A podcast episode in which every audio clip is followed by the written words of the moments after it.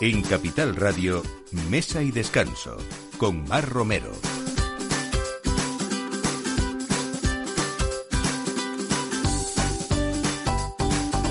Buenos días, esta es la hora en la que en Capital Radio empezamos mesa y descanso como cada sábado poniendo la mesa los mejores vinos y nuestros expertos tanto en gastronomía, en ese mundo a veces difícil del vino y sobre todo rico y fácil, aquí por lo menos lo podemos eh, o lo intentamos hacer menos difícil y, y sobre todo ese tiempo de ocio también. Así que hoy vamos a hablar de un lugar que ya mm, ha cumplido pues prácticamente dos años o tres eh, pero que va a hacer un cambio y es que a veces eh, en los mercados se puede comer muy bien y la fórmula ha sido bastante exitosa, sobre todo en algunos casos como es el de Alice Marugán eh, con su restaurante 3x4 en el mercado de Torrijos. Alex, buenos días, bienvenido. Buenos días, Mar, ¿qué tal? Digo que la fórmula exitosa porque tenemos, vamos casi a darlo en primicia dentro de muy poco, una apertura en el mismo mercado, pero en un espacio mucho más amplio para 3x4, ¿no? Sí, eso es. Ya en un par de meses nos cambiamos de local y ampliamos bastante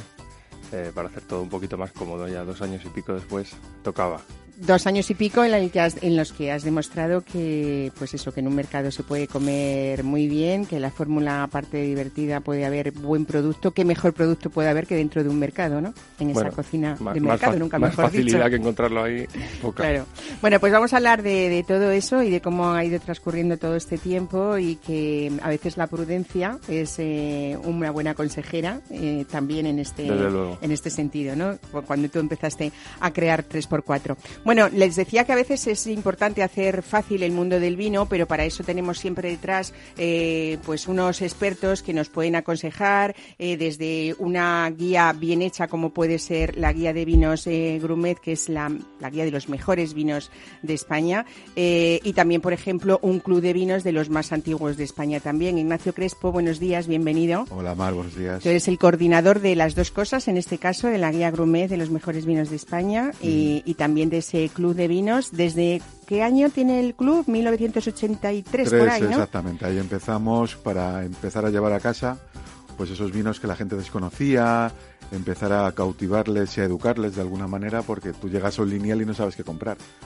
Y entonces dijo mi jefe Francisco López Janís, pues oye, esto tenemos que asesorar a la gente y que cuando estás disfrutando en tu domicilio de, de una copa de vino, pues oye, si además consigues tener algo de educación, pues matamos dos pájaros de un tiro. Exactamente, sobre todo es que nos traen buenos vinos a casa, eh, sabemos mm, hablar de ellos cuando vengan nuestros invitados, porque ya tenemos pues una pequeña información de todo lo que lo que llevamos y sobre todo una de las cosas más importantes de las que luego iremos hablando también es que eh, uno se puede hacer, hacer, socio del Club de Vinos Gourmet de forma gratuita, ¿no? Exacto, no hay ninguna cuota anual, es, eh, únicamente lo que es el consumo que vayas a tener es lo que vas a pagar.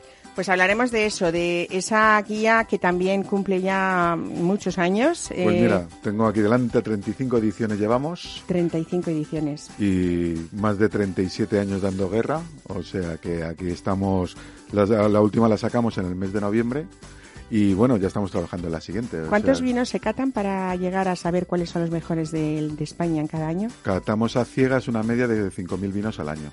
5.000 vinos al año. Solo nacionales, o sea. Bueno, vamos a ir viendo también cómo ha ido progresando todo ese tiempo eh, esta guía y cómo eh, ha ido progresando ese mundo del vino, que seguro que tú eres, bueno, un principal protagonista y espectador eh, de, haber visto pues cómo las bodegas han ido mejorando en todos los sentidos y nuestros vinos y nuestra imagen fuera también.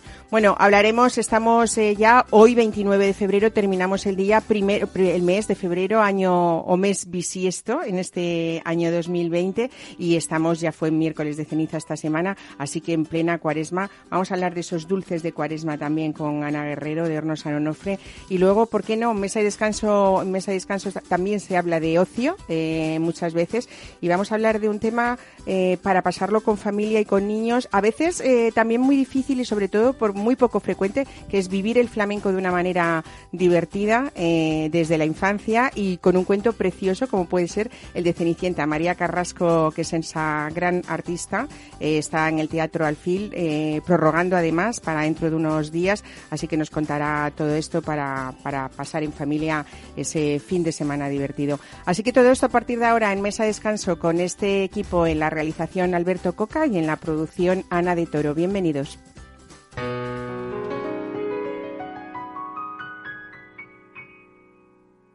No hace falta que te diga que me muero por tener algo contigo. Y es que no te has dado cuenta de lo mucho que me cuesta ser tu amiga. Ya no puedo acercarme ya a tu boca sin desearla de una manera loca. Necesito controlar tu vida, ser quien te besa y quien te abriga. Falta que te diga que me muero por tener algo contigo.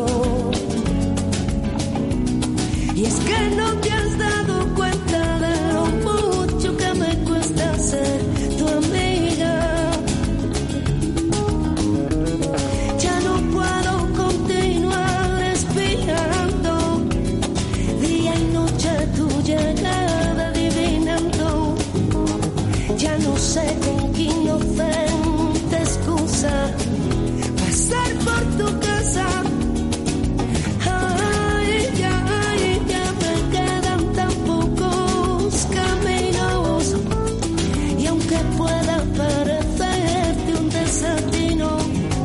vamos a hablar de eso, de cocina de mercado en un auténtico mercado como fue el de, como es el mercado de Torrijos, pero es verdad que fue eh, en una temporada un mercado mm, pues más o menos olvidado, mm, salvo para la gente del barrio, y sin embargo, eh, Alex Marugán lo has convertido en un punto de encuentro gastronómico importante para gente que incluso vive muy lejos del mercado de Torrijos, ¿no?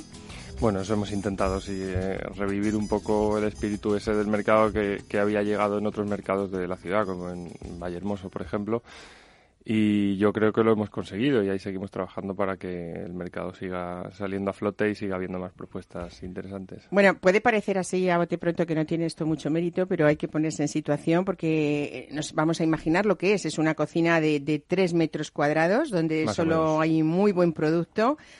Ollas a fuego lento, eso también, ¿no? Eh, mucho sabor, mucho cariño y sobre todo yo creo que ese hilo conductor que has tenido durante estos dos, dos años y pico, dos años y medio, eh, ha sido, pues por supuesto, esa cocina de mercado de temporada, pero luego esos guisos con alma que tú llamas, ¿no? Sí, bueno, ha sido un poco el gancho, porque al final, eh, cuando entramos allí, pues teníamos claro que el atractivo y tenía que ser la comida, porque el entorno no lo era, eh, los medios no lo eran, entonces nos quedaba dos cosas, cocinar bien y, ser simpáticos. Yo decía que la prudencia es muy importante, ¿no? En la presentación, porque es verdad que tú que llevabas ya, a pesar de lo joven que eres, una trayectoria importantísima, eh, pues con muchos grandes cocineros al lado, ¿no? Y, o tú al lado de ellos. Unos añitos, sí.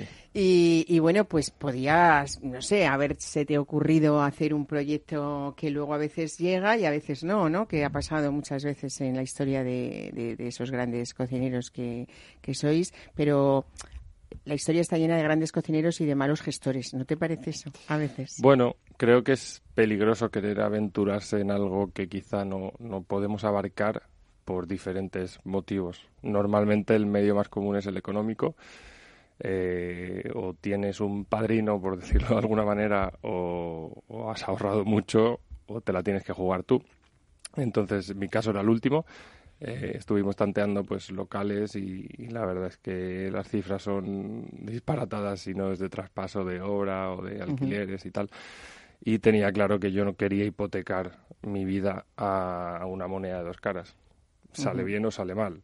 Entonces, bueno, pues la manera de empezar a hacer algo que, que quería hacer eh, con mi identidad y con un, un sello propio, eh, sin jugarme la, la vida, por entre comillas, era, era esta, ¿no? Un, un puestecito pequeño con una inversión muy ajustada para empezar a hacer lo que quería hacer y a dar a conocer un poquito, eh, pues eso, eh, mi cocina y, y- y lo que hacemos sin, sin un riesgo muy grande. Y bueno, pues ha salido bien y ahora ya nos, nos aventuramos en otra historia. Ha, ha salido muy bien eh, y la próxima historia es, eh, nada, el traslado al lado, o sea, en la, en la pared, el tabique, por decirlo de alguna manera. Pared con pared.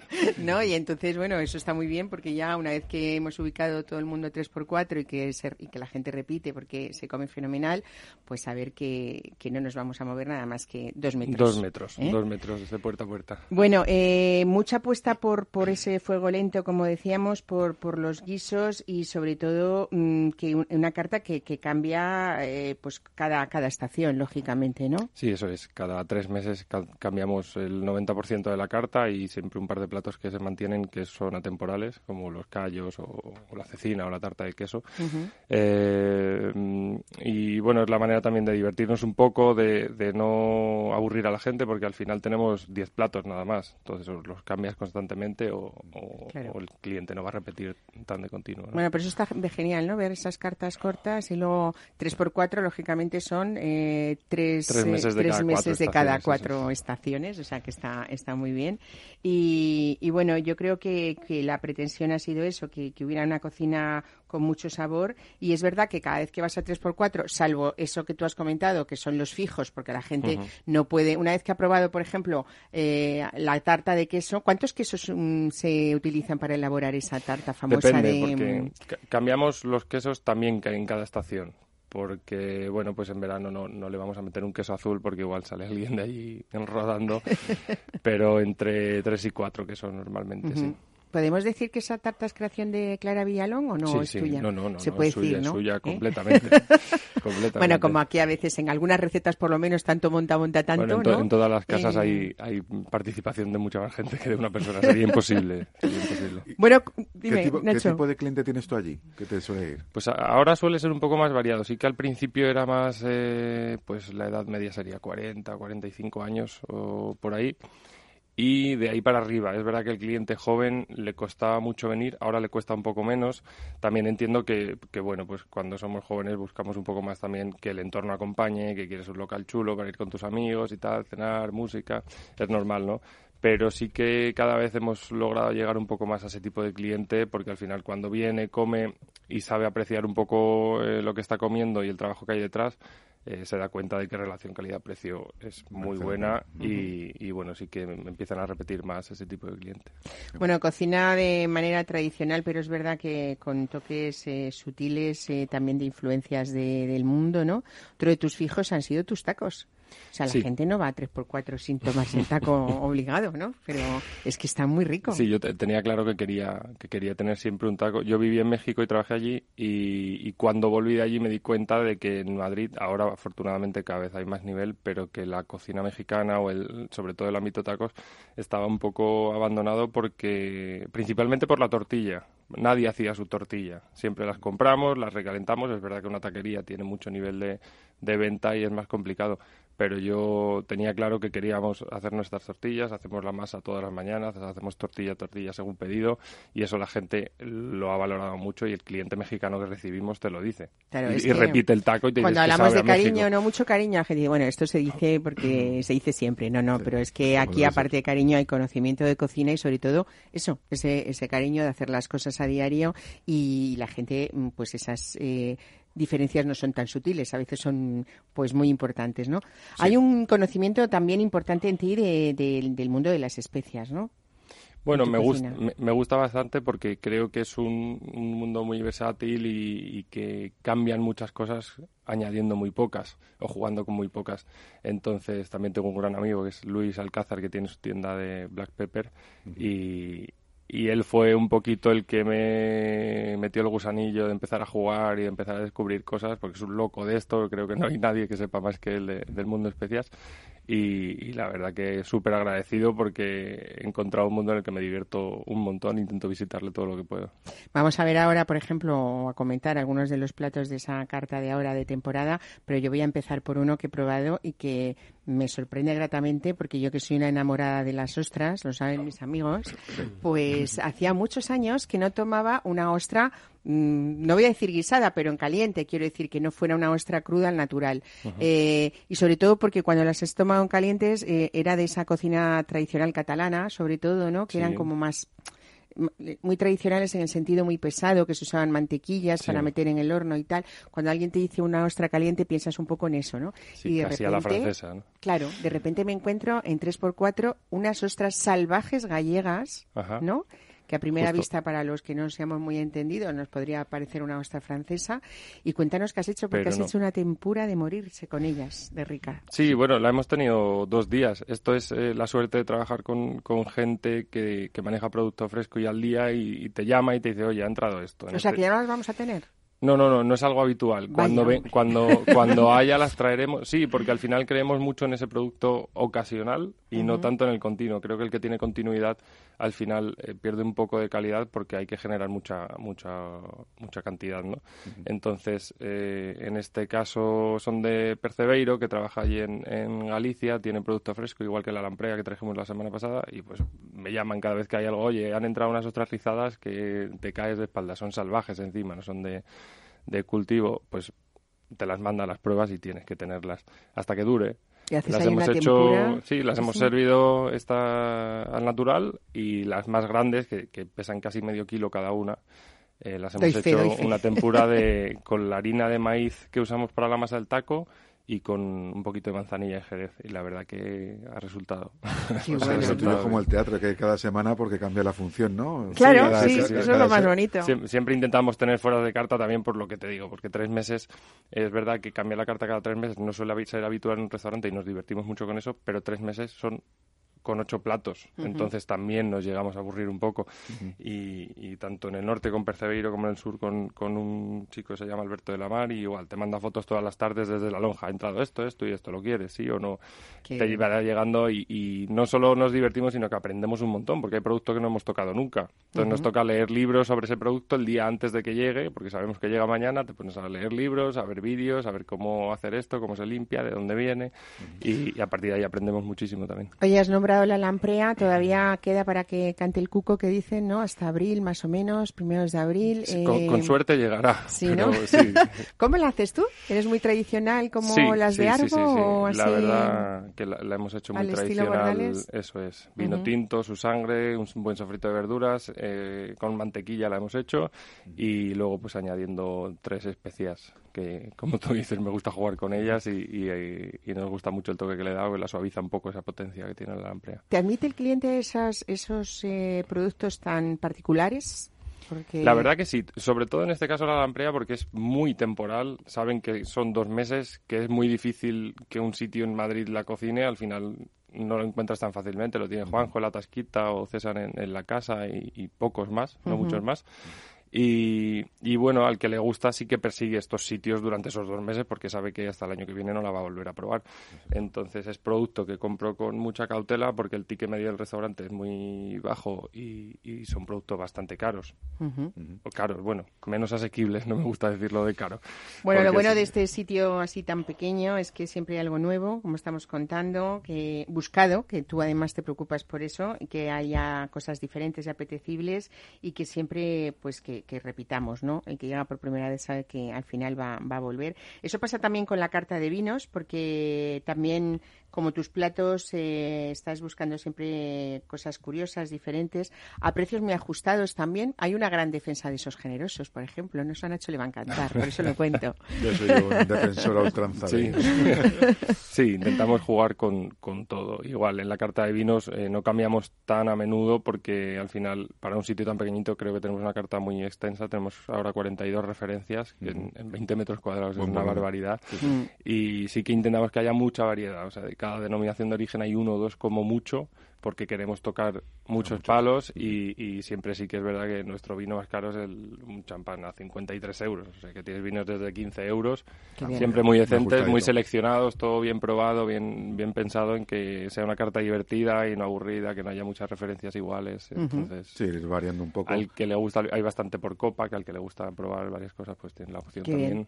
Sí, Pues nada, los amigos que tienes son los clientes que has hecho en todo este tiempo, ¿no? Los nuevos Sí, que vendrán y esos pequeños proveedores que hay que nombrarlos siempre, ¿no? Como nos estabas contando. Creo que es necesario y que los defendemos poco, públicamente, porque luego internamente sí que nos gusta hablar de mi proveedor y de todo esto, pero no, sé- no sé por qué no, no hablamos mucho más abiertamente de ellos, porque sin ellos es cierto que no tendríamos nada. Y hablamos de que un producto es caro y todo, primero hay que saber lo que hay detrás para, para juzgar de caro o barato. Oye, Nacho, ¿te gustan los callos? Así, a la madrileña, con pata, con morro, ¿no? Con... Yo soy de mojar muchas la Sí, salsa mucho, del callo. mucho pan, ¿no? Y mucho pan, buenos chorizos, Pues- pero vamos, sí. Y los callos son muy complicados de comer porque tiene que ser alguien de confianza donde los comas. Pues este es O el sea que caso, tu ¿no? casa- En Os- os invito a comer ¿Se ha hecho fijo callos. los- el plato ya en la carta o bueno, es que en lo- verano los lo callos es, quitamos, no, no, Pero no, no los quitamos. continuar en los verano, callos ¿no? son cabezonería mía. Antes de abrir sabía que tenía que haber callos siempre. Qué bien. O sea, lo tenía clarísimo. Y a partir de ahí desarrollamos la receta y, y- y ahí están. Y además el ticket medio yo creo que estáis en 25 o 30 euros. cada- 28, 30. sí. 28 30. Bueno, Sí, muy pues bien, nada, apunten en esa agenda gastronómica, siempre lo decimos a nuestros oyentes cada fin de semana, eh, sitios que merece la pena visitar y seguro que, que van a repetir. Alex Marugán, muchísimas gracias. Gracias a ti, te invito Mara. a que te quedes aquí y que te Fenomenal, hagas aquí me socio del Club de a Vinos. aprender un poco de vinos. Venga.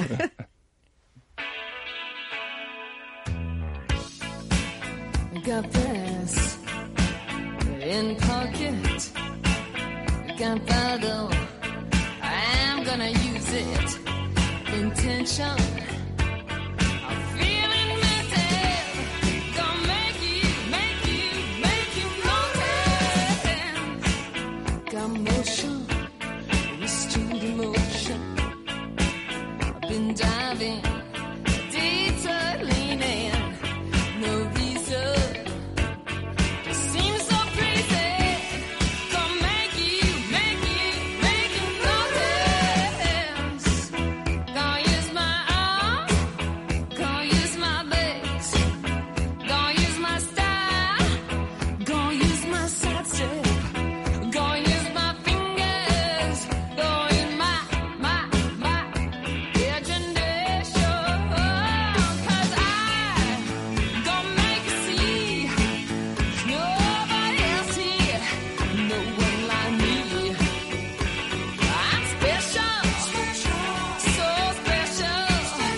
Pues comentábamos con Ignacio Crespo que desde 1986 el grupo Grumet fue quien creó ese club de vinos Grumet, un círculo exclusivo pensado pues para todas esas personas que están interesados en conocer pues novedades en el mundo enológico, ¿no? 6.100 socios, Nacho. Efectivamente, los mantenemos activos. A nivel están en toda España, Baleares, Canarias. Y mensualmente les lanzamos una oferta a través de una selección que hacemos con nuestro comité de cata, que somos los 25 componentes que estamos en la, en la guía de vinos gourmets. Entonces, durante el año vamos catando esos vinos que catamos para la guía, ya nos sirve también como primer preámbulo de vinos que nos puede interesar para el club de vinos. Y bueno, seguimos catando luego muestras y hacemos 15 selecciones al año. Hacemos 11 mensuales, que son vinos, cajas de 6 botellas, de una media entre 70 a 90 euros. Y luego tenemos la gama Plus, que son esos vinos de la gama de los 100 a 150, ¿no? 100 a 150 Euros la, caja, de cuatro botellas. La caja. Y estamos hablando de vinos que tú en el mercado, nosotros en el Club de Vinos lo llevamos entre un 10-15% más barato que la media que está en las tiendas. O sea que encima eh, yo me hago de- socia gratuitamente, me aconsejáis, me asesoráis y encima me va a salir más barato que si compro en una tienda. Que en una tienda y te lo llevamos a casa, o sea que es todo el servicio personalizado. Nosotros siempre decimos que es como tener tu sumiller en casa y que no te tienes que parar a pensar en este fin de semana o en esta semana tengo unos compromisos de, de cenas, comidas, etcétera y oye, cuando llegas al lineal de, de la tienda de la gran superficie, ¿qué compro? Pues nosotros hacemos esa labor previa de estar catando, recatando, tricatando para saber qué vinos pueden tener un poco la calidad y la singularidad de lo que buscamos, que lo que buscamos son vinos singulares. Estos son muchas ventajas, pero hay muchas más, porque, por ejemplo, aparte de esa adhesión que comentábamos que es gratuita, eh, los, los socios eh, solo reciben lo- los vinos que desean, o sea, no hay un compromiso de compra siquiera, ¿no? Nosotros Ah. lo que hacemos es a principio de cada mes le enviamos un boletín informativo, un cuaderno informativo con el vino que estamos ofertando y lo que les lo único que le pedimos es en caso de si no desean el envío que nos llamen para anular. Ya le estamos dando la historia de la bodega, incluso en algunas bodegas hacemos viajes para los socios para que vean esa bodega en cuestión, o sea, hay una serie de sorteos que también son gratuitos. Llegamos, mira, ahora por ejemplo, Bien. mañana vamos a ir a Bodegas LAN con una oferta que lanzamos en, en enero de este año y la gente, pues bueno, se puede acercar allí a Fuenmayor. LAN nos va a abrir sus puertas, nos va a meter por sitios que la visita turística estándar eno- enoturística no la suelen hacer y bueno, pues con nosotros estarán unos responsables de la bodega y tendremos los socios que van para allá, las 10 parejas, van a tener una comida estupenda dentro de las instalaciones con vinos exclusivos para ellos. Qué bien. Yo siempre digo que la gastronomía es el mundo con el vino es inseparable, quiere decir es lo mismo, no- no- uno sin el otro no puede ir y por eso vosotros también dentro de este club habéis decidido pues crear esa alacena, ¿no? De- del club de vinos Grumet, que Sí. hay productos muy especiales también, ¿no? Claro, una de las pautas a mediados de los 90 veíamos también que el mundo alimentación de calidad empezaba a implementarse en España poco a poco. Teníamos el jamón, teníamos una serie de, de productos, pero ya la conserva se empezaba a realizar mejor. Ya no hacía falta solamente tomar foie, ya había más productos. Y bueno, pues les empezamos a descubrir a los clientes ese tipo de, de conservas y de todo tipo. Pues tenemos conservas vegetales, tenemos cárnicas, tenemos la chacinería de, exclusividad, tenemos unos licores estupendos, vermuts que ahora están tan de moda. Claro, claro. Les descubrimos el mundo de la ove, de los aceites de oliva, o sea que le- lo que intentamos es el, aparte del vino, efectivamente, para que no se te haga bola, la comida, pues eh, acompañarlo y armonizar, ¿no? Buenos vinos con, con producto de calidad. Bueno, lo cierto es que a través de todos estos años, tanto en la guía como en el Club de Vinos, eh, vosotros habéis intentado siempre estar al día, actualizarse en todo sentido. Bueno, la revista, por supuesto, que es eh, la- una de las decanas de- de- del Sí. sector, eh, pero mm, no habéis, habéis pensado en todo y ya desde hace años está esa aplicación de la guía de vinos Grumet, eh, que no es una aplicación simple, hay una herramienta importantísima que incluso nos ayuda no solamente a elegir esos vinos, me imagino ¿no? que a ver la trayectoria de, eso- de esas puntuaciones de vinos a lo largo de toda la historia de, de la guía también o de los últimos años. Exacto. Incluso elegir restaurantes. Bueno, la elección de restaurantes es más complicada. A nivel, es una guía más de vinos y la aplicación está destinada, es un extracto de, de todos los vinos que aparecen reflejados en la versión papel. Pero bueno, hay que estar con las nuevas tecnologías. Siempre me- hemos eh, intentado estar en la vanguardia, pues en su momento lanzábamos los típicos CD-ROMs que nadie hacía y bueno, con la aplicación somos la única guía de vinos de España que la hacemos. Con lo cual llegamos al comprador internacional porque es una guía muy profesional, aunque también intentamos tener un lenguaje muy para el neófito, el que se está acercando al mundo del vino, que animamos a la gente que no se asuste, que no somos gente rara, que solamente escupimos cuando estamos canta- cantando algo, sino que el vino es algo muy accesible y bueno, con la aplicación tú tienes otra herramienta para cuando estás en el extranjero, oye, ¿qué vinos españoles puedo catar o qué puedo probar? Y, y bueno, nosotros hacemos esa selección de cuatro mil y pico vinos. O sea, es compatible para móviles, para tablets, ¿no? En Android y en Apple Store Y en Apple. Store, efectivamente, para las versiones más generalizadas. Y uno puede tener esa aplicación por cuánto? Menos de 5 euros. Sí, por 4,49. O sea, tú tienes la versión de, de papel, que son 20 euros, pues tienes el extracto de la parte de vinos y, bueno, pues ahí puedes ver los vinos que hemos calificado con sus etiquetas, los puedes compartir con tus amigos, eh, la tienes traducida al inglés, o sea, nosotros tenemos descargas en todas las partes del mundo. Ha sido la forma de, de alguna manera, llegar a todos los rincones y para que la gente descubra los vinos españoles en todos los rincones del mundo. Bueno, como decíamos, es también esa guía sin llevarla eh, físicamente, llevándola en, en el móvil Que hay que llevarla tablet, físicamente, que ejemplo. el papel- También, por que favor, un, un- amor al papel ¿eh? y un cariño al papel y que un darle- respeto a todo eso y, y sobre todo a esos editores que siguen haciendo pues las cosas bien hechas como siempre, ¿no? Eh, en ella, como decíamos, pues más de 4.300 vinos y 1.119 bodegas, también bodegas referenciadas y tiendas especializadas. Sí, Nos paseáis ahí por todas las zonas vinícolas de España. Claro, es abrir el mundo del vino a la parte de neófita que te comentaba. La gente quiere saber qué fiestas del vino hay en cada región, dónde puedo comprar, en qué tiendas especializadas en cada localidad puedo localizar esos vinos exclusivos o quién tiene vinos en cada zona. Entonces les hacemos llegar, eh, pues eso, las direcciones de esas tiendas. Y bueno, y otra herramienta que además la guía tiene premio. Al que compra la guía tiene unos descuentos especiales.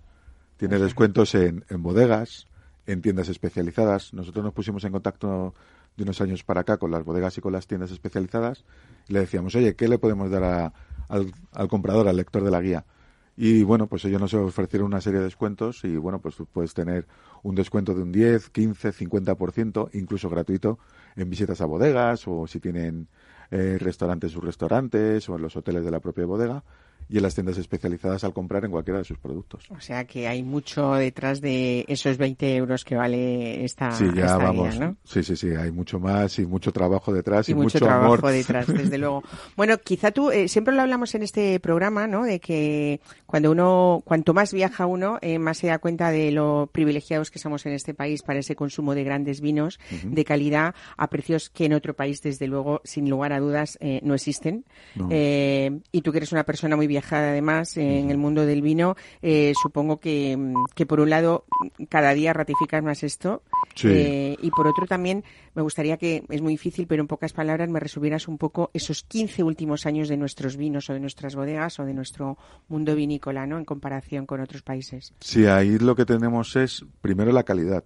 Se ha implementado muchísimo una regularidad añada tras añada, que era uno de los grandes hándicaps, yo creo que, de los comentarios que yo escuchaba en el extranjero. El cliente internacional tenía una idea del vino español, había una añadida estupenda, pero la siguiente, al mismo precio, bajaba muchísimo. Se ha conseguido esa calidad gracias también a los cambios tecnológicos, a los cambios en el viñedo, a la forma de trabajar el viñedo, el cariño que ahora mismo los enólogos y bodegueros tienen ahí a la cata del día a día de la uva y llegar al momento óptimo de la vendimia para, para en ese momento llevarla a la bodega, ¿no? Luego los tratamientos que se hacen en bodegas son mucho más normales que antiguamente yo creo que se empleaba de todo y bueno, pues la gente ahora es más más decente y más ortodoxa y hace vinos con más calidad y sabiendo lo que hay. Y es que además a nivel de precios, lo que tú comentabas, tú te vas por el mundo y estamos bastante por debajo de nuestros competidores que son franceses e italianos y estamos algo por encima de los chilenos y argentinos, pero nuestra calidad ahora mismo es nuestra gran pelea y nuestra baza sobre el resto de, de vinos de todo el mundo. Yo ahora mismo, por ejemplo, si a ultranza hablamos de los vinos generosos con Alex, pues yo creo que los vinos andaluces no hay competencia a nivel mundial. Porque tú dime quién puede soportar un vino con más de 30 años de antigüedad a precios que no llegan ni a 100 euros. Cuando si te vas a la competencia en Francia, si tuvieran ese tipo de vinos, estaríamos hablando de miles y miles de euros. Yo me acuerdo de una experiencia en nuestro salón de gourmets con una persona de la Embajada de Francia que probando un Pedro Ximénez exclusivo de 30 años y le comentaba el precio final, dice, esto no lo digas en Francia que nos hundís el mercado. Claro. O sea que Fíjate, ahora... y fíjate que poco lo valoramos, ¿no? En Nada. general, me refiero al público en general, esos vinos, esos grandes vinos, ¿no? A- hablamos a lo mejor eh, de un Oporto y a todo el mundo le suena o quiere probarlo, o un Tokai también, no sé si... Pero, pero es verdad que los vinos generosos a veces eh, para el público en general es difícil entenderlos, ¿no? Hombre, porque tenemos la idea que son de mucho grado alcohólico y que cuesta comerlos con ellos. Entonces la armonización, yo les, con el tema de los callos, yo con un palo cortado, un amontillado, es que me bebo la botella. Bueno, Alex lo sabe, yo pido una copa de manzanilla de fino y como hago toda la comida con ello y feliz, ¿no? O sea que... Sí, al final va sobre bien. gustos. También yo no, no creo mucho yo en los maridajes de adaptar un vino a un plato. Creo que, es, que, que debería ser al revés. Al revés, ¿no? Sí. Porque al final un plato tú puedes improvisar rápidamente sobre un producto y algo que, te- que puedas comprar y hacer. Pero un vino mm, habla la tierra, habla el tiempo, la meteorología. eh, no puedes hacer un vino a medida, no te va a salir igual, nunca. Claro. Entonces yo creo que hacer un plato para un vino es mucho me- mejor y más sensato que hacer un vino para un, para un plato. Es verdad que han cambiado las mentalidades del consumidor también en estos últimos años que hablábamos, eh, pero no solamente del consumidor, sino también de los propios viticultores y bodegueros. Han cambiado las formas de trabajar, entiendo. Y también esa mentalidad de nuestros vinos blancos, por ejemplo, ¿no? Es que como estaba la mentalidad de que, de que España era un, un país de tintos, ¿no? Sí, y siempre hemos sido un país de blancos y tintos, o sea, la producción es 50-50 a nivel estadístico. Lo único que teníamos desechados los blancos pensando que eran vinos de consumo rápido, que salían en el mes de diciembre-enero y que antes de verano ya estaban muertos. Y yo invito a la gente a, por ejemplo, nuestros maravillosos albariños, godellos, incluso ahora mismo los verdejos se están poniendo las pilas y son vinos que aguantan el paso del tiempo. Yo, por ejemplo, al albariño yo tengo experiencias de haber probado vinos que están hechos en depósito de acero inoxidable que te duran más de 10 años sin ningún tipo de problema en la botella. O sea que hay un mundo a descubrir. En Canarias están haciendo cosas espectaculares. Ahora mismo en cualquier rincón de España te puedes encontrar y los rosados, que son otros de los vinos denostados, y que cuesta mucho hacerlo si la gente se queja de los precios. Digo, tenéis que probar a hacer un buen rosado que es muy complicadete. ¿Existen las modas también en el mundo del vino, Nacho? Eh, hablando de los rosados, hablando de los vinos canarios, que parece que han sido un despertar ahora en que eh, la mayoría de, de los restaurantes, por lo menos en su carta, al menos hay una referencia Canaria. Eso era impensable hace, nada, cinco años atrás. Tampoco hay que irse muy atrás, Sí. ¿no? Hombre, las modas a nivel, por ejemplo, de gusto, la gente vamos cambiando los gustos. Nos tenemos que olvidar, o sea, catamos vinos de los años 70, 80 de Rioja, pues eran otro tipo de acideces, otro tipo de estructuras. Y ahora mismo los vinos están más acordes a lo que pide el mercado, que son vinos más estructurados, más eh, donde la fruta, el peso de la fruta se nota en el, en el paso de boca, o sea, se va perdiendo aquello de yo he hecho una inversión en barricas de madera y que se note que he hecho la inversión. que se note la madera, el vino. Y ahora afortunadamente dicen, oye, que lo que he hecho la inversión ha sido en el viñedo, que se note la uva. Oye, ¿qué te tomarías? eh, pues no sé, por ejemplo, ya vamos, empezamos a pensar eh, no solamente en los pestiños, ¿no? En esas frituras de, de sartén tan tradicionales en esta época, en la de carnaval que acabamos de pasar y todavía ahora en toda esta cuaresma que nos espera, y en unas torrijas. ¿Qué harías con unas torrijas? ¿Con qué te las tomarías? Hablando de vinos. Yo, hombre, pues me iría a un vino dulce o se- yo es que soy más bien seco. Yo también. Yo soy muy seca. Entonces, entonces el otro día, por ejemplo, me tomé una con un palo cortado. Bueno, mira, hablando Una- de generosos, ¿no? Alex, tú. Justo. Juegas el dulce con el, y perdona Alex, No, no, no, y no. juegas con la almendra que te da, esa almendra amarga que te da ese palo cortado. Claro. Sí, yo, yo he pensado, por ejemplo, en un vino que tengo yo, que es eh, de una uva palomino, seguimos por esa zona, pero no es oxidativo. Ese vino Ajá. me gusta mucho porque no, no tiene esa potencia para alguien que no le gusta un amontillado o algo así, Exacto. pero... es También mucho- de moda, ¿no? En los últimos tiempos, esa palomino sin, sin pasar por ese sistema de criaderas y soleras, ¿no? Exactamente. Además también en Andalucía ahora ya se está quitando un poco la criadera solera, van sacando cada vez más como de botas perdidas, de barricas que tienen por ahí perdidas en lo que llamamos la bota al capataz, y van sacando vinos de añada, que también es curioso ver como la palomino, que es una uva inocua, cuando la tomas eh, en el primer año, como tiene ese poder de envejecimiento, ¿no? Pues eh, nada, vamos a hablar de esto, de frituras saludables, de torrijas, de filloas, de también alguna máscara de chocolate que nos ha quedado seguro por ahí eh, y sobre todo pues todas esas cosas golosas para los amantes de lo saludable y artesano con horno San Onofre.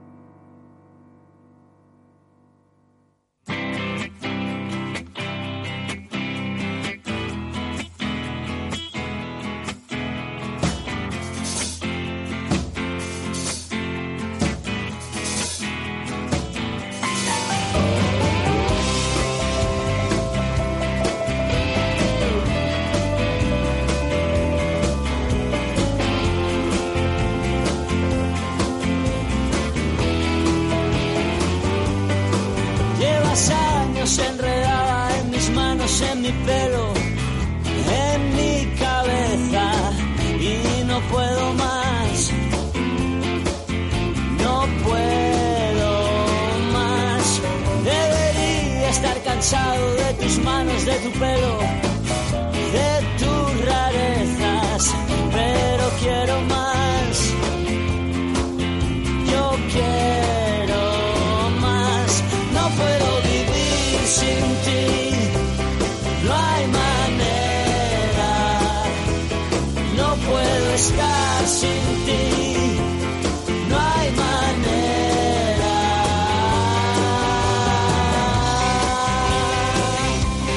Pues sí, yo también quiero más porque después de probar esas máscaras de San Onofre que nos han conseguido trasladar al carnaval italiano en un abrir y cerrar de ojos, pues ahora, sobre todo, mm, lo que más me gusta no es hablar de máscaras de carnaval, sino cómo están hechas con esos chocolates eh, de verdad que utilizan para, para su elaboración.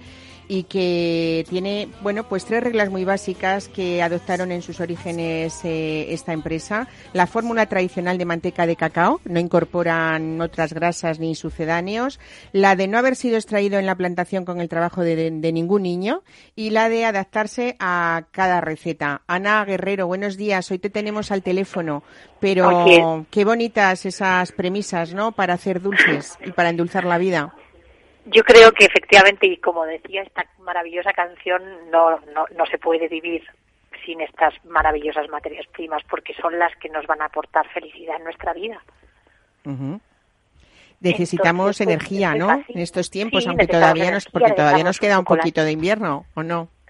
Sí, nos queda un poquito de invierno, pero no tanto. Pero lo que sí que nos queda son ganas de disfrutar y para ello necesitamos, pues, alimentos que nos aporten todas estas estas propiedades, ¿no? Que al final, pues, van a hacer que seamos mejores, que seamos más divertidos y que y que todo fluya, ¿no? Ujú. Mira, hablábamos ahora con, con Nacho Crespo y con Alex Marugán de cómo ha cambiado la mentalidad en muchas cosas, ¿no? De cómo la gente busca buenas materias primas, cómo ha cambiado también la mentalidad y la forma de, de beber y de elegir vinos y cómo nos ha cambiado también la mentalidad, eh, en tu caso, porque mm, eh, yo creo que aparte de hacer cosas ricas, habéis enseñado a muchas personas a utilizar ingredientes muy buenos como el aceite de oliva virgen extra para vuestras frituras y saber que ese es el aceite que verdaderamente, aparte de ser saludable, es el que hace pues que las grasas no se introduzcan dentro del alimento, ¿no? Y me está así sintiendo Alex, pues que hagan esa especie de, de, de, de costra, ¿no? Para, para, Cápsula, ¿no? de cápsula, exactamente. Y eso pasa también con esas torrijas que nos esperan muy pronto, ¿no, Ana? Pues sí, yo creo que, junto con la buñuelada, diría yo, son las dos épocas del año en la que la sartén es protagonista y son las dos épocas del año más, no sé cómo decirlo, suelen ser productos que nos, ha- nos hacen la vida más amable, ¿no? Todas estas frituras rápidas, pero, pero a la vez dulces, tiernas, eh, van a hacer que, bueno, pues que al final eh, eh, nuestro organismo tenga que trabajar mucho, ¿no? Y entonces son buenas épocas, son épocas tranquilitas. Eh, sí, pero lo que decía sobre todo, hemos enseñado a que el aceite de oliva, yo no sé por qué, de repente había muchas personas, y sigo escuchándolo todavía, ¿no? Que, pues porque tiene mucho sabor, ¿no? Y ahí está el error. Yo creo que hay miles de aceites de oliva, hay un montón de, de tipos de aceituna y lo que tenemos que encontrar, igual que con el chocolate, igual que con el café, igual que con el vino, ¿no? Con las uvas, y al final cada uno debe elegir su, su identidad, ¿no? Su uva, su aceite, su, su chocolate y con él, pues bueno, pues que sean compañeros de su vida, igual que con las especias, ¿no? Eh, tú incorporas en tu cocina tus al- alimentos predilectos y con estos tiras para adelante.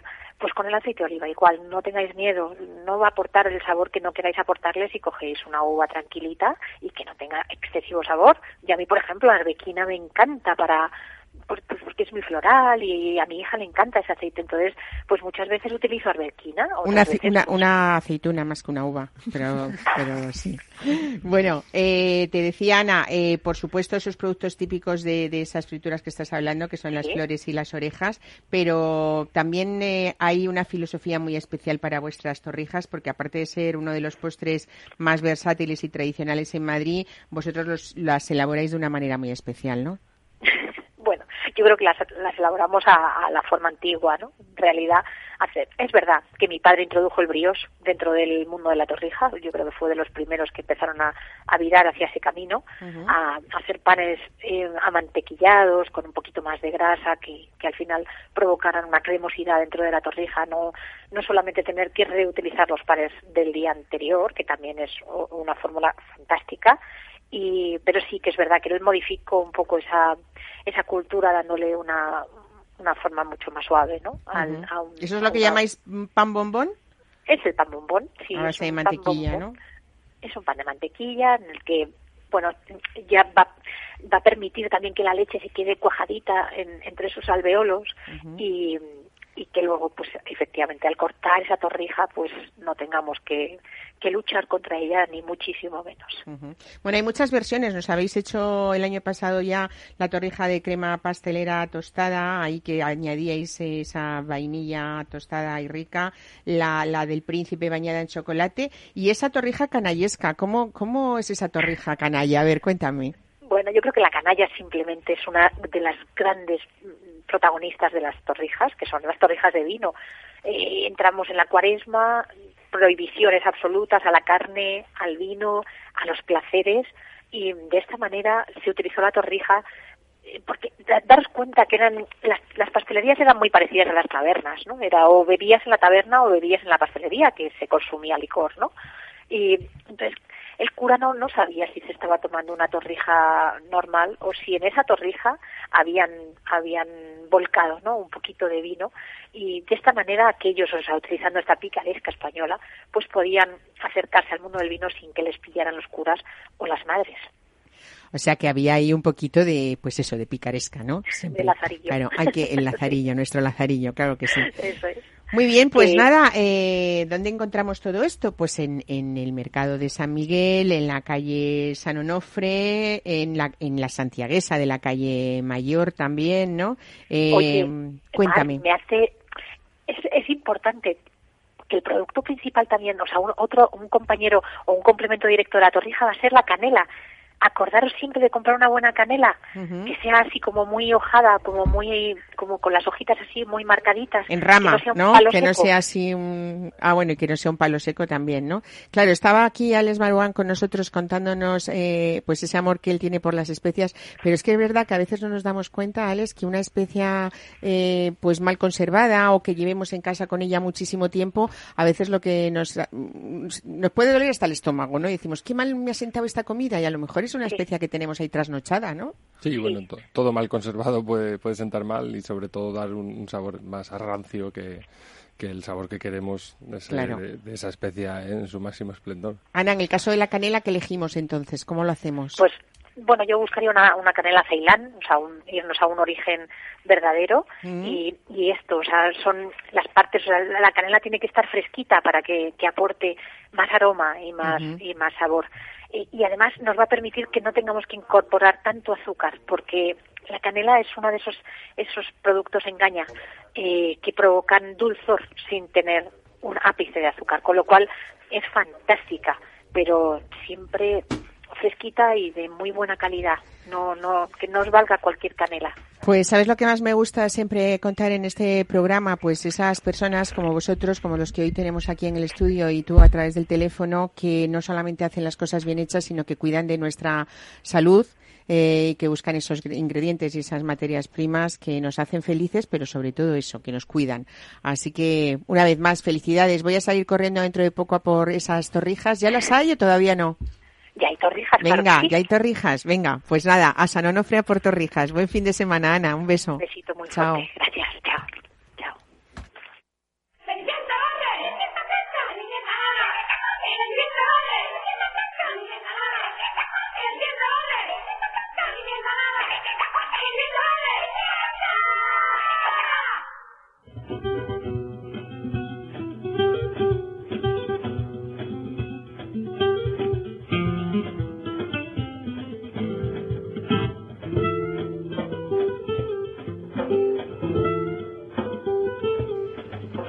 Qué bonitos tonos de flamenco, pero me los presentaban así como algunas voces de ratón, me parece. María Carrasco, ¿eran, tar- ¿eran ratones? Ratoncitas. Buenos días, ratoncitas, ¿no? Buenos días, Buenos días, bienvenida sí. a este programa. Aunque ¿eh? en el cuento son ratoncitos. Bueno, hablaba yo al principio en la presentación de que a veces es difícil introducir en un arte como es el flamenco a los pequeños, ¿no? Y tú que eres una gran artista, vamos a ir viendo después ese recorrido tuyo porque has hecho cosas muy bonitas y yo creo que, que tú eres, eres una, una apasionada del baile desde que tenías cuatro años.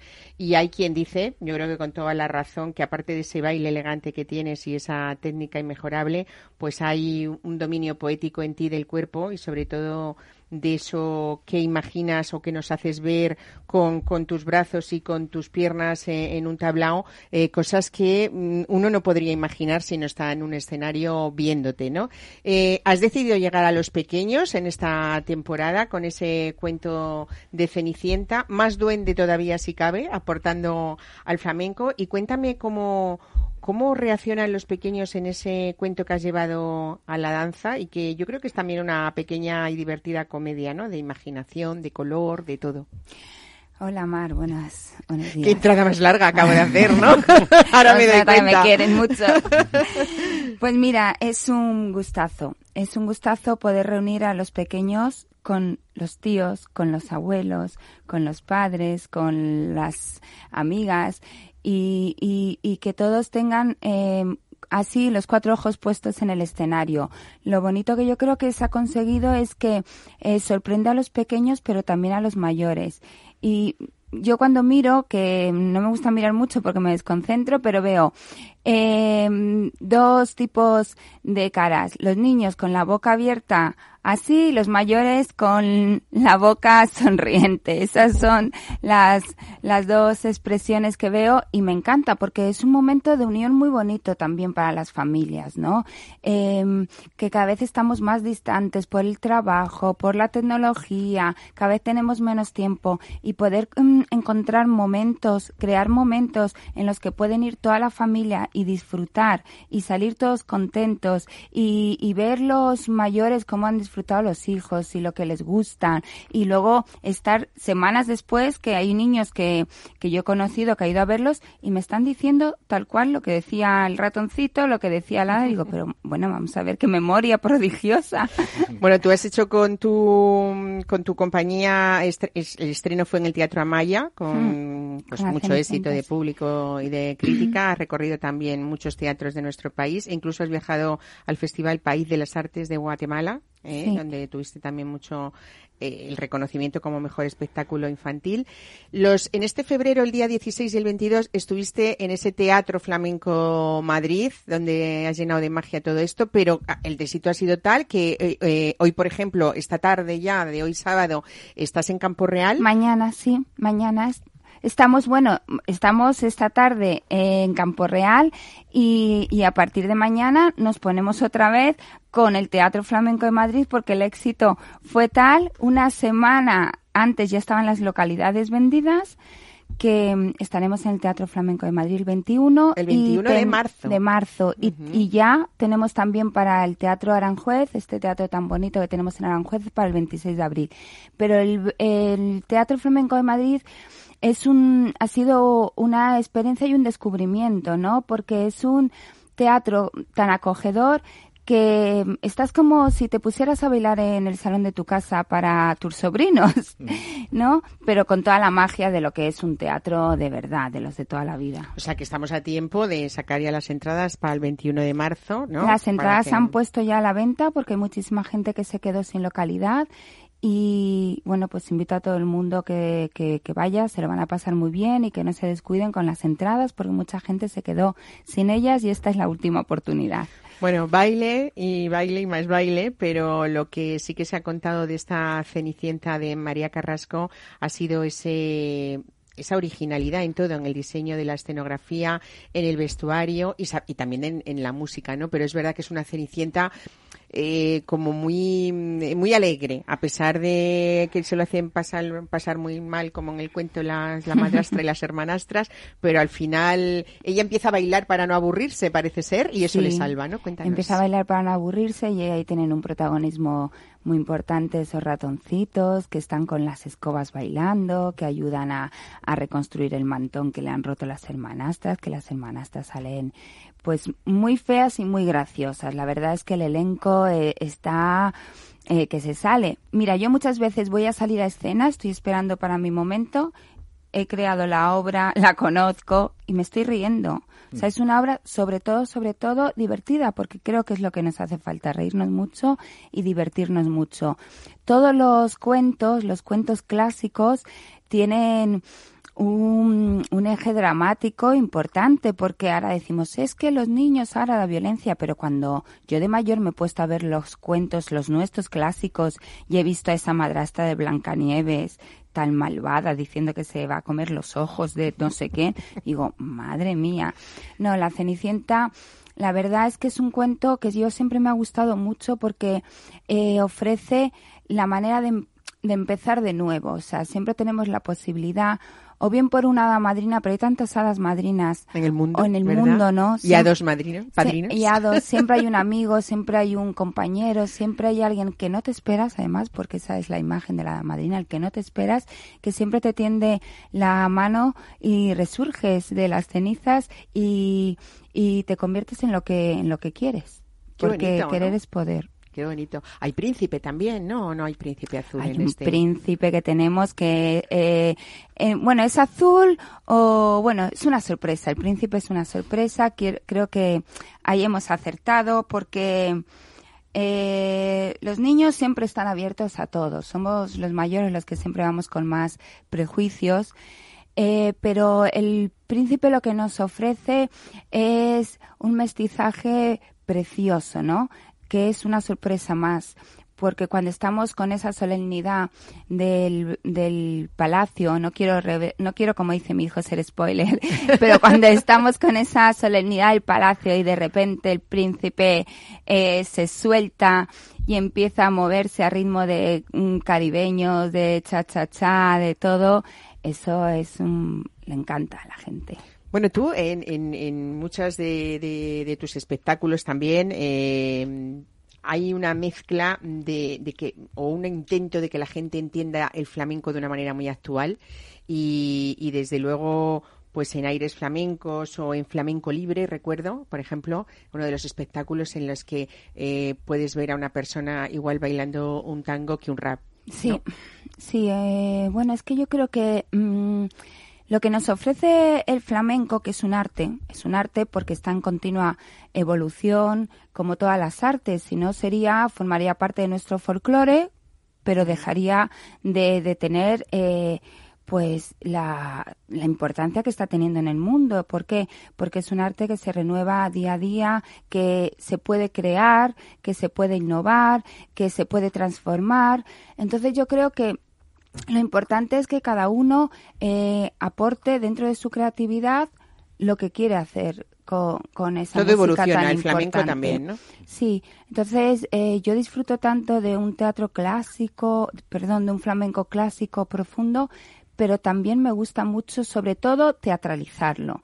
Entonces, cuando tú eh, te subes a un escenario, tú tienes que aportar algo más. Tienes que, que dar algo más. No tiene que ser mejor ni peor, sino tienes que aportar lo que tú llevas dentro. En esta obra que, que tú me dices, pues eh, flamenco libre, yo dije flamenco libre, pues el flamenco que cada uno quiera y, y recopilé números, eh, músicas que me gustaban muchísimo, que son muy buenas, que, como de Bob Marley o eh, de Joe Cohen en, en nueve semanas y media y dije, pues yo creo que esto puede ser un número flamenco potente. Y así fue y la gente le gusta muchísimo. A mí lo que me gusta, y sé que a otras personas mucho de María Carrasco, no solamente ese arte flamenco, sino ese vestuario teatral que cuidas muchísimo en todos eh, tus espectáculos, esa escenografía, la iluminación, ¿no? Porque mm, todo eso es un conjunto de cosas y, y ver, por ejemplo, a María Carrasco bailar flamenco eh, igual con una bata de cola que con un vestida de romana, ¿eh? bailando un rap, pues eso Sí. es que me encanta, ¿no? Y yo creo que es una manera. Bueno, ¿hay alguna otra otro espectáculo aparte de esta que, que has pensado expresamente para los pequeños y para las familias a la- a- dentro de muy poco? sí, vamos a hacer también en el Teatro Flamenco de Madrid, pues eh, una obra más de flamenco, el concierto flamenco, que lo estamos llevando por muchísimos sitios. Eh, hemos estado con el AECED, con la Agencia de Cooperación Española, con este espectáculo representando, y también el que no daría yo. El que no daría es un espectáculo, a veces los espectáculos te sorprenden, no fue un espectáculo que yo pensé para la mujer, pero es un espectáculo muy femenino. Entonces, bueno, pues es un espectáculo que, con el que estamos también teniendo mucho éxito. ¿Qué no daríamos nosotros, este equipo, para que ustedes nos escuchen cada fin de semana? Por cierto, no lo hemos dicho, Ignacio Crespo, pero tú sí que has mencionado, aparte de ese club de vinos y esa guía y esa aplicación, que dentro de muy poco ya, eh, por- yo creo que casi anuncia la primavera, o estamos Sí. el salón de, de Grumet, ¿no? De el Grumet, 30, 31, eh, 1 Uno y 2 de, abril. Sí, 30, que- 31 de marzo. Marzo y 1 y 2 de abril, ¿no? Sí, hay en el recinto ferial de IFEMA, en Juan Carlos I, que tenemos cuatro pabellones a rebosar de, de expositores, de nuevos productos gastronómicos de alta calidad y donde el profesional va a encontrar una variedad que anualmente siempre presentamos en el salón. Pues novedades gastronómicas, eh, compartir con la familia ese ocio en ese este espacio de mesa y descanso y sobre todo proyectos preciosos que resultan exitosos y empiezan a crecer y siguen creciendo como el de Alex Marogan con 3x4. Felicidades. ¿eh? Gracias. Hablaremos del nuevo dentro de muy poco, del nuevo 3x4 y felicidades María por traernos hoy esa Cenicienta que ya saben ustedes el día 21. 21 de marzo en el Teatro Flamenco de Madrid. Muchas gracias, buen fin de semana y disfruten de todo lo que hemos contado. Hasta la semana que viene.